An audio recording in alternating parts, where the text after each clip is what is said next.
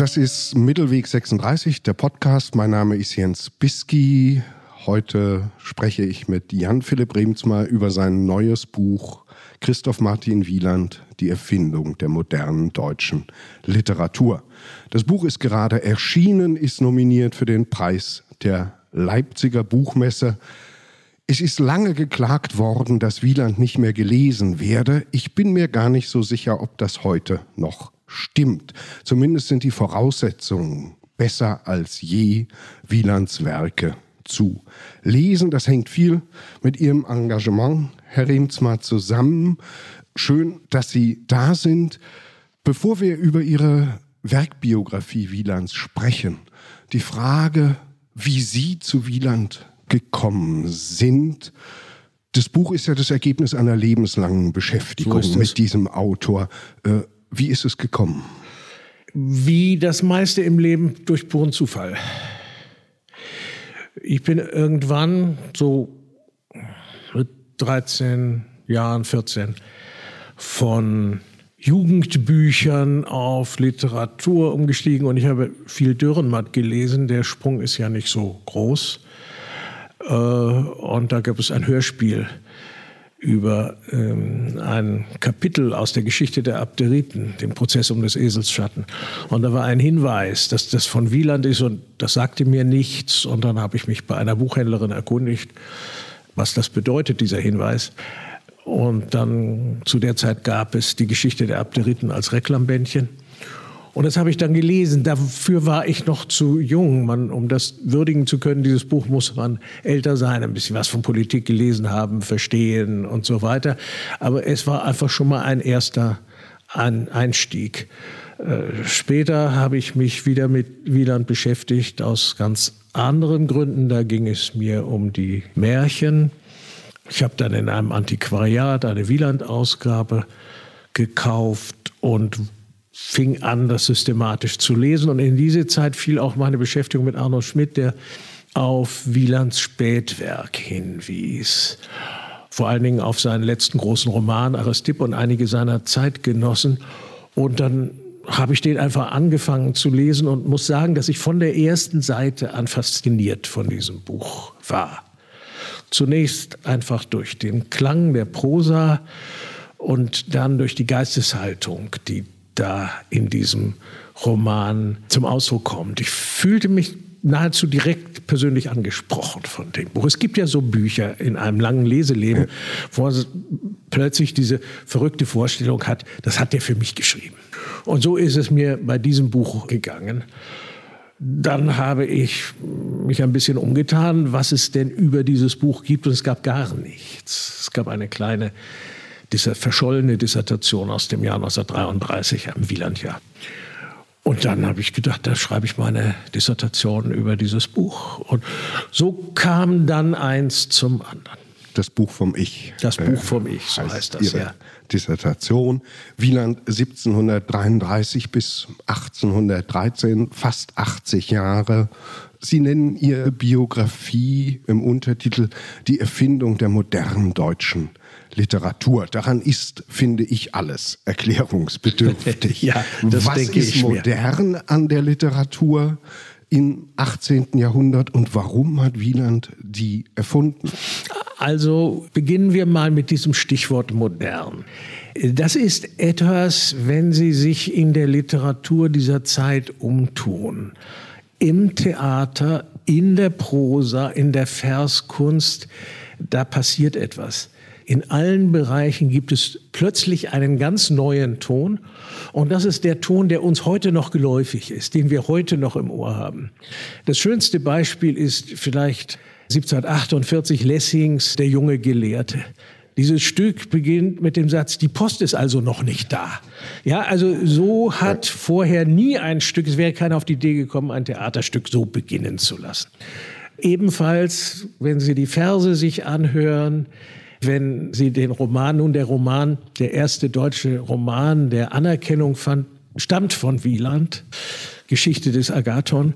Und die Prosa, die dort geschrieben ist, ist einfach eine vollkommen andere als die Prosa, die vor Wieland geschrieben wurde. Und das ist die Prosa, die heute noch geschrieben wird. Bisschen anders natürlich. Es sind 250 Jahre ins Land gegangen, aber äh, sie haben nicht das Gefühl, es käme von einem anderen Planeten. Und das haben sie mit Prosa, die äh, Anfang des 18. Jahrhunderts geschrieben wurde. Und Wieland ist nun mit Lessing derjenige, der diesen Modernisierungsschub auslöst. Man war sowieso im 18. Jahrhundert der Meinung, die deutsche Literatur gäbe es noch nicht so richtig. Dass die Katastrophe des Dreißigjährigen Krieges eine kulturelle Wüste hinterlassen habe und man habe nichts, woran man anknüpfen konnte. Man kannte die Literatur des Mittelalters nicht, die Literatur des Barocks war einem fremd geworden und nun suchte man nach Neuem. Und Lessing war eben für das Theater die entscheidende Person für den kulturhistorischen Essay, die Polemik. Und Wieland war es für den Roman, für Verserzählungen und Romane. Er hat die erste moderne das Libretto für die erste moderne deutsche Oper geschrieben. Er war ein politischer Journalist, hat ein einflussreiches literarisch-politisches Journal begründet.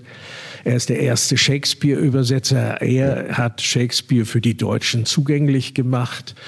Äh, seine späteren Übersetzungen aus dem Griechischen und Lateinischen mit sehr klugen und ausgreifenden äh, historisierenden Kommentaren waren etwas vollkommen Neues. Also es ist tatsächlich so, dass dieser eine Mann in verschiedenen literarischen Genres die Standards begründet hat, die dann später selbstverständlich wurden. Und mit ihm beginnt die Weimarer Klassik. Weil er als Prinzenerzieher. Man nennt das Weimar so Prinzenerzieher. Da hat man immer so ein falsches Bild vor Augen, ein kleiner Junge mit Zopf und der Erzieher.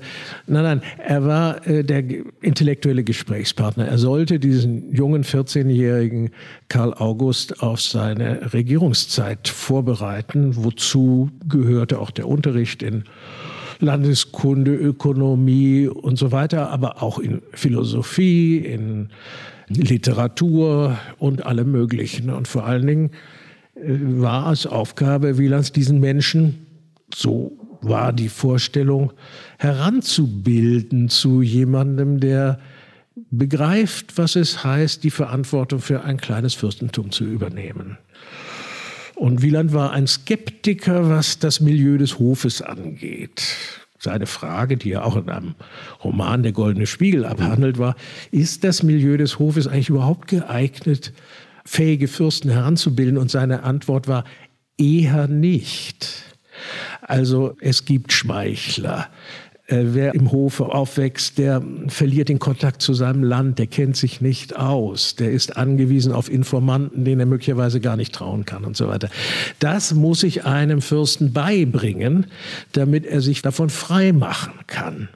Das war Wielands Aufgabe und er nutzte diese Aufgabe, um aus Weimar etwas zu machen, was es vorher gar nicht war. Nicht? Das war ein kleines Provinznest, vollkommen unbedeutend. Hatte eine gute Bibliothek, das ja aber mir auch nicht. Und er gründete dort eine literarisch-politische Zeitschrift. Er schrieb eine Oper für den, den Deutschen Merkur. Den Deutschen Merkur. Und er schrieb eine Oper für diesen Hof. Ein Hof braucht eine Oper, aber Weimar war nicht reich und konnte sich eigentlich keine Oper leisten. Und so schrieb er eine, dieser kleinen Stadt eine Oper auf den Leib. Und das war dann gleichzeitig eine Modernisierung der Oper. Deutschsprachig, durchkomponiert, nur mit Rezitativ und Arie. Und das lenkte die Augen des literarischen Deutschland auf Weimar. Da ist etwas, da passiert jetzt etwas. Und mit dem deutschen Merkur erhob er einen ungeheuren Anspruch. Es gab den Mercure de France, das war die populärste Zeitschrift in Frankreich, die in Frankreichs Hauptstadt erschien. Und jetzt gründet er den deutschen Merkur und sagt, die erscheint in Weimar. Also das ist die kulturelle Hauptstadt Deutschlands. Ab jetzt, per Dekret sozusagen. Ja. Und es funktionierte. Jetzt können wir hinschauen, wo wir wollen. Auch im Drama hat Wieland Neuerungen eingeführt, in der Prosa, in der Versdichtung. Von der Oper, vom Journalismus haben Sie, Zeitschriften machen, haben Sie gerade gesprochen. Dennoch ist man doch gezwungen festzustellen, dass er lange ignoriert worden ist nach seinem Tod, dass er im 19. Jahrhundert, im frühen 20. Jahrhundert die Rolle nicht mehr spielt, die andere Modernisierer der deutschen Literatur gespielt haben. Lessing war immer präsent. Wieland bekannt, lief so in Anekdoten und literaturgeschichtlichen Untersuchungen mit, aber spielte für das literarische Leben der Gegenwart keine Rolle mehr. Warum? Dafür gibt es verschiedene Gründe.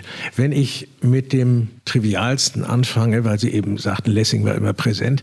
Lessing war immer präsent, weil er auf dem Theater war.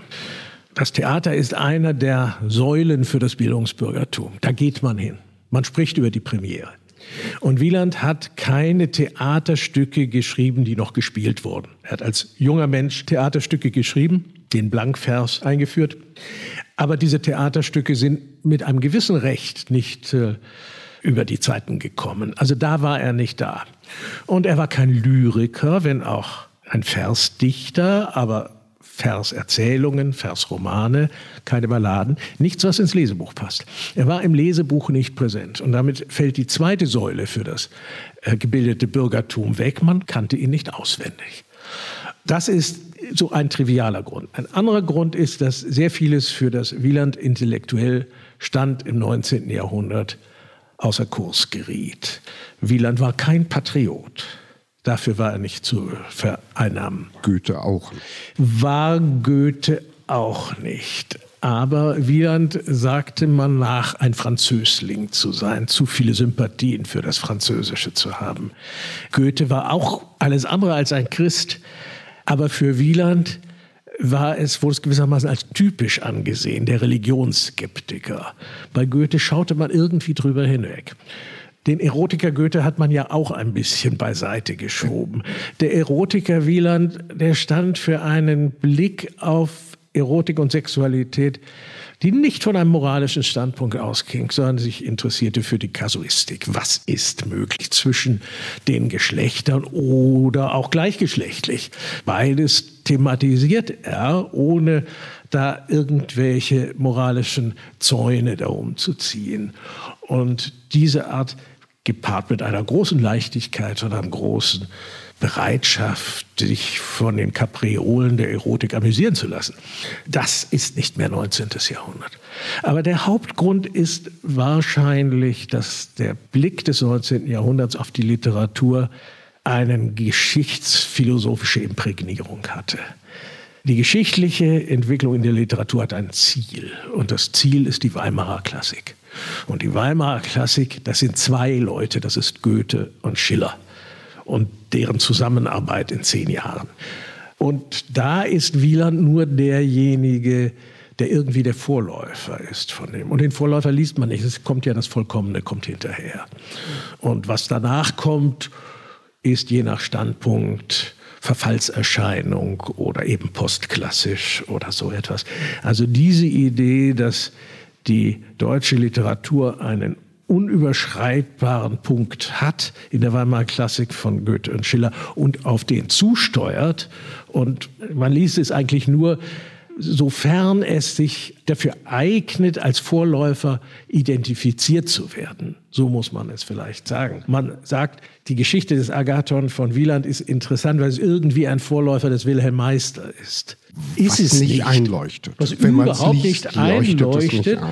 Aber das ist ein literaturgeschichtlicher Topos geworden. Ja. Weil es die einzige Begründung ist, weshalb man Wieland las. Dass Hab man ich sagt, im Studium noch so gelernt. Sie haben es so gelernt. Und äh, wenn man es liest und sich von diesem davon frei macht, dann sagt man, es hat miteinander wirklich gar nichts zu tun. Eine ganz andere Art, mit Prosa, mit Welt, ja. mit Gesellschaft und und und umzugehen.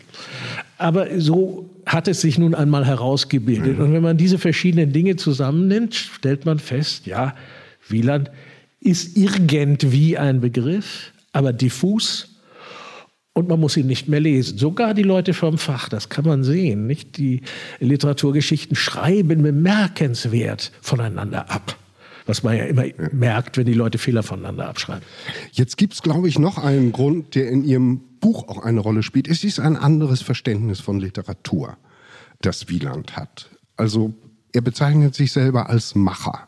Und dann kommen etwa die Brüder Schlegel und äh, werfen ihm pflegelhaft vor, er hätte das nur alles geklaut, abgeschrieben. Also dieses Originalitätsgetue. Das finden wir bei Wieland nicht. Das finden wir nicht. Und diese Vorwürfe sind ja zu Wielands Lebzeiten erhoben worden. Man hat ihn darauf angesprochen und er war befremdet und sagte, ja, einen neuen Stoff erfinden, das kann doch jeder. Aber ein Stoff, der schon x-mal behandelt worden ist, dem einen neuen Aspekt abzugewinnen, den in eine neue Form zu bringen. Das heißt, sich weiter mit den Stoffen zu beschäftigen, die von Beginn an der Literatur uns umtreiben, aber es in einer zu nuancieren, neu zu machen und so weiter. Darum geht es doch. Und das Verständnis dafür nahm auch ab. Wieland selber hat immer Wert darauf gelegt, dass er ein formaler Neuerer war in allem, was er tat. Er hat sehr viele Verserzählungen geschrieben, aber keine ist gleich der anderen. Er hat immer neue Möglichkeiten ausprobiert und wenn ihm das zu seiner Zufriedenheit gelang, dann machte er auch nicht weiter damit. Dann war es für ihn erledigt. Es gibt diesen Typus des Literaten, es gibt ihn auch in der Musik, es gibt ihn in der Malerei. Der Malerei würde ich sagen, Turner war so jemand, der ausreizte, was in einem bestimmten Art zu malen drin war. Und wenn es ihm gelang, das zu finden, dann machte er da nicht weiter. Nicht? Er ist zum Beispiel nie in die Abstraktion gegangen, sondern aber blieb kurz davor stehen. Igor Strawinski ist so jemand gewesen, der bis zu seinem Ende immer noch Neues ausprobiert hat und das dann sich selber anverwandelt hat. Und Wieland war so jemand. Dafür muss man einen Sinn haben und da muss man ein Vergnügen haben. Außerdem, es entsteht nach Wieland einfach ein anderer Typus des Dichters, der als Figur sich und sein Werk repräsentiert. Das fängt mit Goethe an, mit dem Werther. Es fängt tatsächlich mit diesen Moden an, dass man das nachspielt. Schiller ist jemand, bei dem, das ist die Räuber machen Frohe. Er ist eine Stimme der Generation. Man will wissen, was er als Person tut. Und Wieland ist nie derjenige gewesen, der sich selber als Poeten inszeniert hat. Dieser Typus des Dichters entsteht für das 19. Jahrhundert und alle, die dann bedeutsam werden, haben diese Seite der Selbstinszenierung. Und Wieland hat das gemerkt und hat in einem Brief, aus dem Sie eben zitiert haben, gesagt, ja, ich bin eigentlich gar kein richtiger Dichter, sagt er mit einem gewissen resignativen Unterton. Und nach meiner Interpretation meint er diesen Typus, den kann ich nicht darstellen. Und wenn er dann sagt, ich war ein Macher, dann ist das die deutsche Übersetzung von Poet. Ich bin derjenige, der auf die innere Form der Literatur achtet und nicht darauf, sie zu repräsentieren als Person. Dass es darum geht, etwas gut zu machen. Etwas Wenn man Literatur schreibt, ja, äh, ja. daran kann man gern immer wieder erinnern. All diese Dichter, die sich als Dichter inszeniert haben, haben ja dann zu Lebzeiten Wielands ihn gerne auch attackiert. Die erste Bücherverbrennung betrifft ein Werk Wielands Ja. durch den Göttinger Ja. Hain. Es gibt dann von Goethe dieses stark präpotent auftretende Götterhelden und Wieland. Es gibt die Angriffe im Athenäum. Ja. Äh, warum arbeiten die sich alle an Wieland ab? Weil man an ihm nicht vorbeikam? Ja, das ist der Grund. Also es gibt natürlich immer solche Generationenkonflikte, die gibt es in der Literatur, wie es anderswo auch gibt. Und die machen sich dann an Leuten fest, die diese Generation repräsentieren. Aber Wieland war nicht nur der Repräsentant seiner eigenen Generation, sondern er war eben ein ungeheuer erfolgreicher Dichter. Er war der bekannteste, beliebteste, aufschlagenstärkste Dichter Deutschlands an dem Höhepunkt seiner Zeit und für ganz Europa. Also als seine gesammelten Werke dann herauskommen, die Werke letzter Hand, die Abonnenten dieser Werke, der großen Prachtausgabe, der ist in mehreren Formaten erschienen, das geht von St. Petersburg bis Lissabon sind die Abonnenten. Die alle Höfe kaufen Wieland für ihre repräsentativen Bibliotheken. Das war ganz selbstverständlich. Äh, diese Ausgabe der sämtlichen Werke, so etwas ist vorher keinem deutschen Dichter äh, dediziert worden, übrigens nachher auch nicht. Das ist eine ganz auch von der Buchästhetik oder so eine singuläre Geschichte. Also wenn man einen Generationenaufstand machen wollte und das eigene Schreiben und das der eigenen Generationenkollegen äh, bekannt machen wollte, war das der Weg. Man greift den an, der im Mittelpunkt steht. Er hat ungeheuer gewirkt in ganz Europa, ist viel gelesen worden, aber nicht viel rumgekommen, selbst gemessen an den Maßstäben des 18. Jahrhunderts. Überhaupt nicht. Biberach, bisschen Schweiz und dann bisschen, Weimar. Bisschen Schweiz, Weimar und der östlichste Punkt ist, glaube ich, Leipzig und, Ja. und der nördlichste Mannheim. Also er, er reiste einfach nicht gerne. Er reiste nicht gerne und war übrigens auch nicht gerne in der Stadt. Das war ihm alles zu laut. Er wollte am Schreibtisch sitzen und seine Sachen machen und hatte wenige glückliche Jahre in einem Ort nahe Weimar in Osmanstedt, einem Dorf, wo er sich einen Gutshof kaufte. Als poetischer Landjunker. Als sagte man, so seine, das Ideal, was er so im Kopf hatte, war Ciceros Tusculum oder Horaz Sabinum oder so etwas. Er hat mal gesagt, eine Reise nach Frankfurt sei für ihn wie eine Reise nach Mexiko. Also das wollte er nicht. Er war vor allem ein Leser. Sie schreiben ja, das Wesentliche erfasst man schwer, weil es in tausenden Stunden am Schreibtisch besteht. Er muss ungeheuer viel gelesen und das präsent gehabt haben. So ist es. Es gibt auch diesen Typus des Schriftstellers, die gleichzeitig Bücherfresser sind. Wieland war ein Kenner der Weltliteratur und fing damit schon als ganz junger Mensch an. Er hat sehr früh schon geschrieben, Verse geschrieben, in denen es wimmelt von literarischen Anspielungen. Und äh, wenn man den Verdacht hat, das sei eine Art Name-Dropping eines jungen, ambitiösen, gerne groß, poetischen gerne groß, dann wird man belehrt und stellt fest, nein, nein, der weiß genau, wovon er da spricht und welche Pointen er damit setzen will. Das sieht man immer wieder. Das ist nie irgendwelche Prätension, das ist, trifft immer ins Wesentliche. Er teilt das ja auch in Anmerkungen immer wieder auch mit, Ja. gerne, wo er etwas her hat. Und man hat das Gefühl, wenn man sich in diese Anmerkungen vertiefen würde, dann bekäme man ein Bild der Ja. Weltliteratur äh, Ja. und könnte das nachlesen.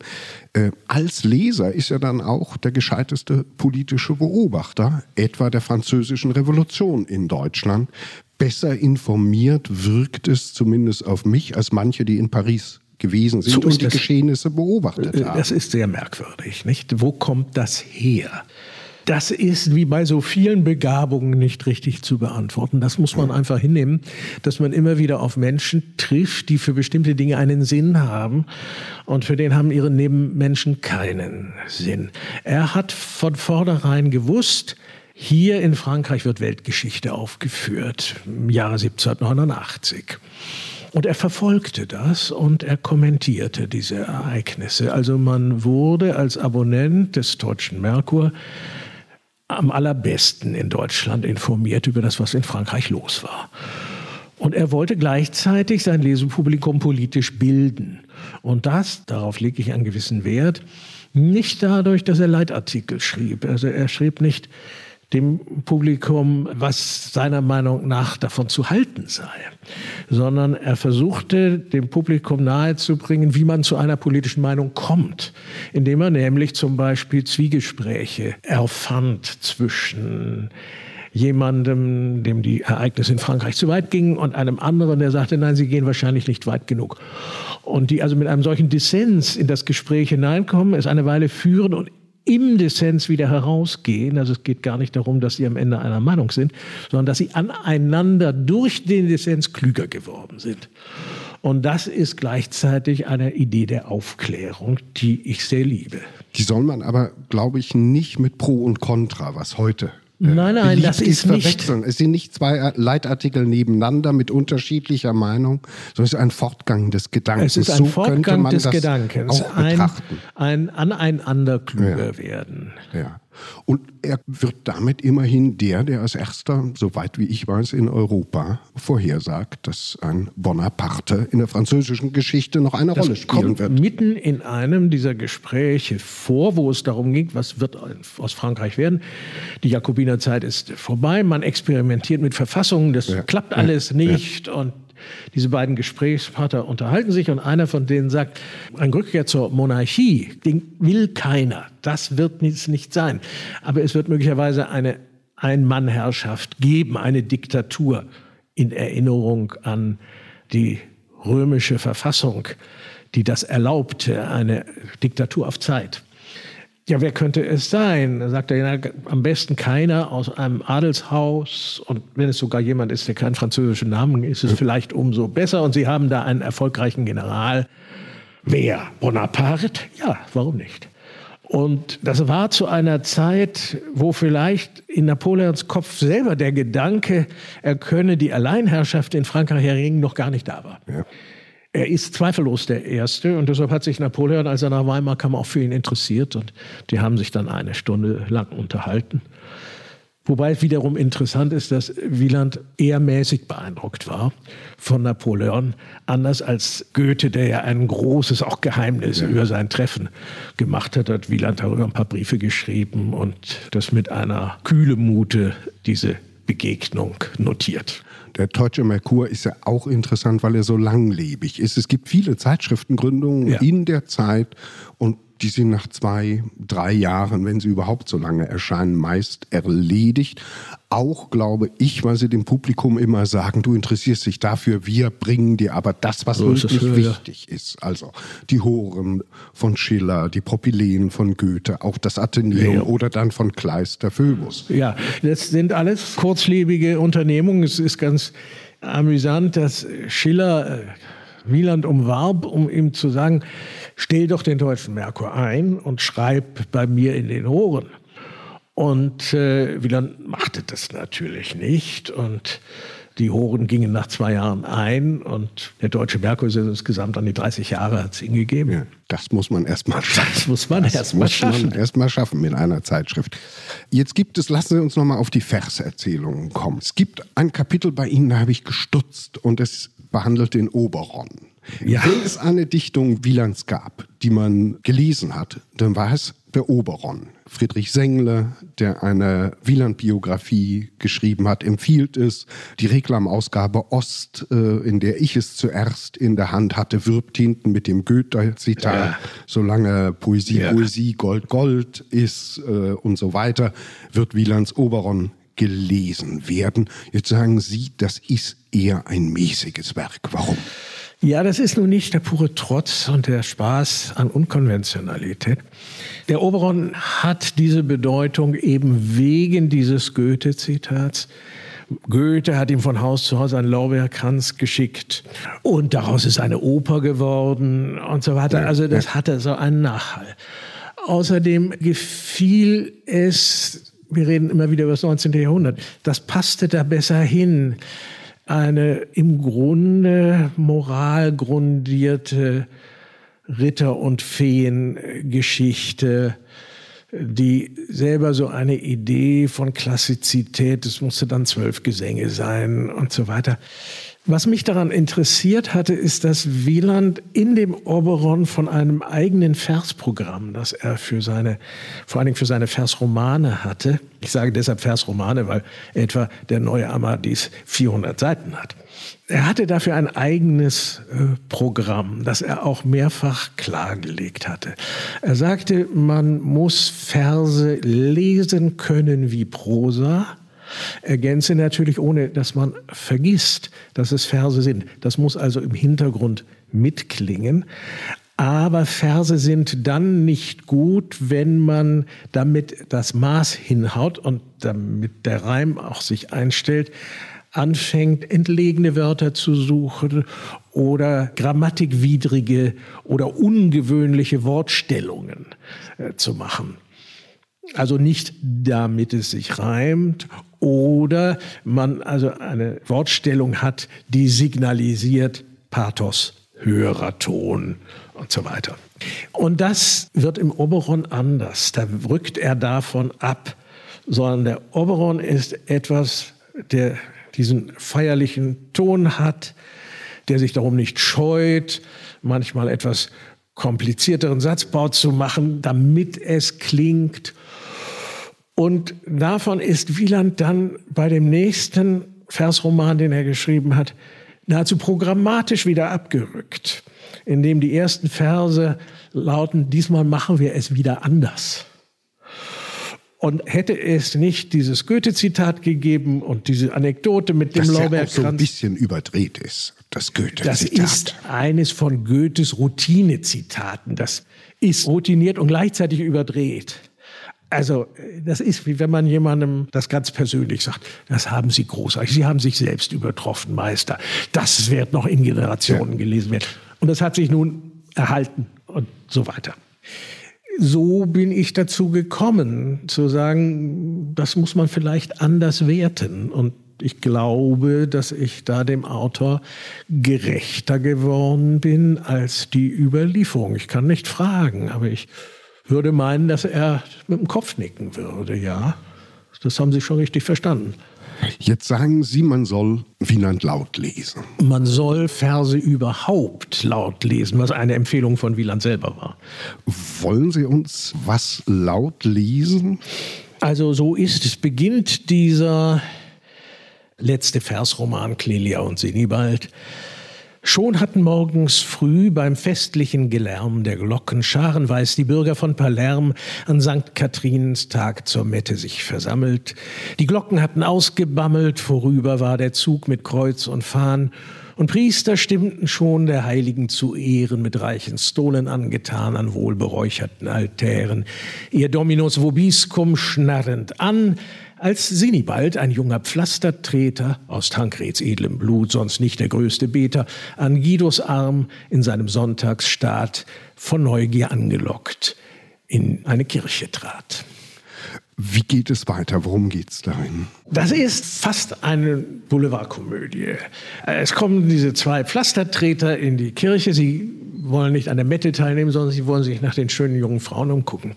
Und sehen auch zwei und diese schönen jungen Frauen sehen diese und ja. so, aber sie gehen wieder weg und versuchen nun ausfindig zu machen, wer die jeweils anderen sind und wie sich das gehört. Dann werden die verwechselt und es gibt äh, Verwechslungsgeschichten und Briefe, die übergeben werden und es ist dann nachts und dann wird die alte Amme verwechselt mit der anderen, die den Brief übergibt und so weiter und so weiter. Alles, was also auf einer Boulevardkomödie, Bühne mit Türen und Schränken und Verwechslungen und so stattfindet, sehr temporeich, sehr äh, witzig und auf die Geschichte kommt es überhaupt nicht an. Sie soll nur amüsieren und nur die Gelegenheit geben, diese schönen Versklang in immer neuen Variationen ja. darzubringen. Am Ende gehen die alle verloren und wie sich das gehört mit Schiffbruch und äh, so weiter und finden sich alle auf einer Insel wieder im Mittelmeer. Es ist eine große Freude am Spiel in ja. diesen Werken, die aber, glaube ich, verbunden ist auch mit einer Freude an den sehr verschiedenen Möglichkeiten des menschlichen Lebens, an der Vielfalt, die man nicht auf eine Formel oder eine Ideologie abziehen oder reduzieren sollte.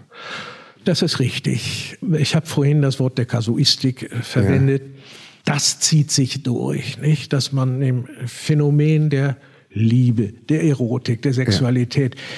nicht nahe kommt, wenn man sie ableitet von einem Grundtypus ja. oder so, ja. sondern wenn man sie in ihrer Variation zur Kenntnis nimmt und sieht, was sich da ähnelt und wo die Differenz liegt. Und es ist der Spaß daran, nicht? Das ist der Spaß daran.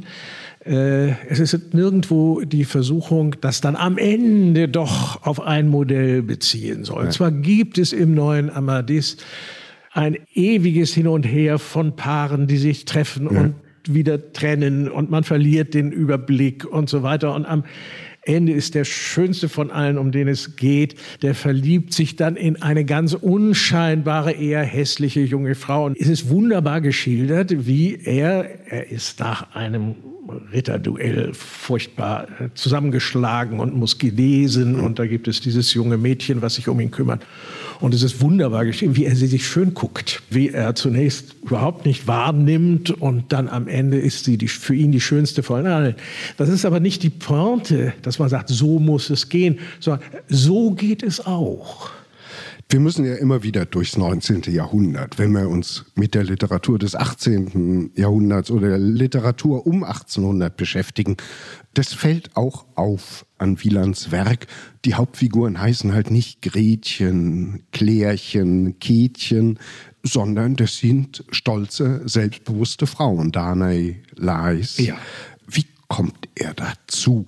Hat das biografische Gründe? Hat er das angelesen? Das ist eine Frage, die ich Ihnen, obwohl dieses Buch hier vor uns liegt, nicht im Kern beantworten kann. Man muss zusammentragen. Man kann feststellen, dass Wieland schon als junger Mensch lieber erstens lieber mit Frauen zusammen war als mit Männern und zweitens lieber mit älteren Frauen, die also schon gelebt hatten. Nicht nur, dass er sie einfach auch schön fand und sich nicht einreden ließ, dass nur eine junge Frau schön sei, sondern äh, er fand ganz junge Mädchen auch eher langweilig. Die hatten noch nichts erlebt. Wo, worüber soll man mit denen? Die hatten nichts erlebt und nichts gelesen. Also worüber soll ich mit denen reden? Das ist das eine. Das andere ist, dass er einmal eine intellektuelle Frau in Bern, auch noch als relativ junger Mann, kennengelernt hat, Julie Bondelli. Die war Mathematikerin und Philosophin, aber sie schrieb nie etwas. Sie war eine bekannte Intellektuelle, später Freundin von Rousseau. Und er hat sich in sie verliebt, aber da wurde nichts draus. Sie war wohl keine, die sich an einen Mann binden wollte. Aber er hat da einfach erlebt, dass mit so jemandem einen Umgang zu haben sehr interessant und auch erotisch ist. Und dann hat er ein Erlebnis gehabt. Er hat sich in eine junge Sängerin in Biberach verliebt. Sie wurden ein Paar, mussten das geheim halten, weil sie Katholikin war und er war Protestant. Aber sie wurde schwanger. Er wollte sie heiraten. Die Eltern gestatteten das nicht aus konfessionellen Gründen und eine bikonfessionelle Heirat, er hat sich erkundigt, wäre in Biberach auch tatsächlich nicht möglich gewesen. Er hätte sein Amt als Stadtschreiber verloren und es hätte keinen Priester gegeben, der sie getraut hat. Er hätte das Amt verloren. Er hätte vor dem nichts gestanden, aber vor allen Dingen, die Eltern verschlossen sie in ihrem Haus. Also selbst wenn er mutig genug gewesen wäre, mit ihr durchbrennen zu wollen, er wäre gar nicht möglich gewesen. Aber er hat natürlich gesehen, wer am Ende eines solchen Verhältnisses die schlechteren Karten hat. Das hat er sicher nie vergessen. Also solche Erlebnisse gehören dazu, aber solche Erlebnisse haben andere auch. Ja. Es gibt für diese literarischen Frauen, diese emanzipierten, selbstbewussten Frauen, die auch noch im Roman Aristipp und einige seiner Zeitgenossen ihre Lebensform als unabhängige Frauen theoretisieren, eine Art Radikalfeminismus avant la lettre vortragen, die gibt es sonst nicht. Und die hat er auch nicht irgendwo ausgeborgt, weil er sie erfindet die gibt es auch nur bei Wieland. Die gibt es nur bei Die findet Wieland. man dann auch, also später wird es dann Programm Emanzipation des Fleisches im jungen Deutschland und solche Sachen. Das hat aber damit das nichts hat damit zu tun. gar nichts zu tun. Das hat auch nichts mit Schleges Luzinde, mit so irgendwelchen Ach, Kindfrauen, ein, ein entsetzliches Buch. Das hat mit all dem nichts zu tun. Also das ist eine vollkommen singuläre Erscheinung in der deutschen Literatur. Interessant, dass sich niemand bisher darum gekümmert hat. Jetzt habe ich angefangen mit der Behauptung, man hat jetzt gute Voraussetzungen, Wieland zu lesen. Und ich glaube, er wird auch mehr gelesen heute als vor 40 Jahren. Es ist in den 80er Jahren eine Reprint der sämtlichen Werke ja. erschienen und die hat sich, glaube ich, 20.000 Mal verkauft. Also diese ja. Ausgaben stehen ja in irgendwelchen Regalen und sind gelesen worden. Und man kann auch sehen, also seit der Zeit hat es wesentlich mehr Dissertationen und so weiter und ja. so weiter gegeben. Es macht Vergnügen, Wienern zu lesen. Einfach ist es nicht. Also man schnurpst ihn nicht so in der S-Bahn oder im Zug das weg. geht ja mit manchen Autoren ja, so. Welche Voraussetzungen braucht man, um Freude daran zu haben, um es zu genießen? keine Voraussetzungen bildungsmäßiger Art. Nun, in gewissem Sinne muss man das mit Literatur des 18. und 19., was immer es sei, schon, man muss ein bisschen da hineingelesen sein. Aber genauso wenig wie Sie also für Thomas Manns, Josefs Romane Ägyptologie studiert haben müssen, müssen Sie bei Wieland irgendwelche dieserartigen Voraussetzungen. Sie müssen neugierig genug sein, äh, sich darauf einzulassen. Und wenn es Ihnen darum gehen würde, Wieland als Autor insgesamt zu erfassen, eben doch sehr viele verschiedene, auch literarische Gattungen bereit sein, sich darauf einzulassen und immer zu schauen und zu horchen, wo die Pointe liegt. Aber auch da unterscheidet sich Wieland ja nicht von anderen. Sie müssen das in gewissem Sinne bei Schiller auch, wenn Sie ihn nicht, wie Sie das vielleicht in der Schule haben tun müssen, routiniert runtergelesen und interpretiert haben. Da könnten wir dann immer drüber reden. Und wenn Sie mir das dann erzählen, was Sie da gemacht haben ja. in der Schule, würde ich sagen, wissen Sie, das haut nicht so ganz hin. Das muss man auch alles mal neu lesen. Man wird um das Beste bei Schiller ja. gebracht, ja, wenn man ihn nur als Bestätigung ja, natürlich. der Ideologie des 19. Jahrhunderts liest. Dann merkt man gar nicht die Haken und Ösen, die da auch vorhanden sind. Man muss bereit sein, glaube ich, für eine Erfahrung wirklich von Fremdheit. Das sagt man oft so nebenher und meint damit gar nichts. Aber doch ja, aus der eigenen Welt herauszugehen. Das müssen Sie bei Literatur immer. Das ist doch, was Ihnen Literatur anbietet. Wenn sie was taugt, ist das doch der Blick eines anderen Menschen in die Welt. Der sind nicht Sie. Aber Sie haben diese Chance, diesen Blick auf Zeit zu teilen und dann zu sehen, was Sie dann von der Welt sehen. Das ist aber für Literatur schlechthin so. Und Wieland ist dann einer dieser vielen, die in die Welt schauen. Aber Wieland auf eine eben bisher nicht zureichend gewürdigte Weise. Deshalb empfehle ich ihn.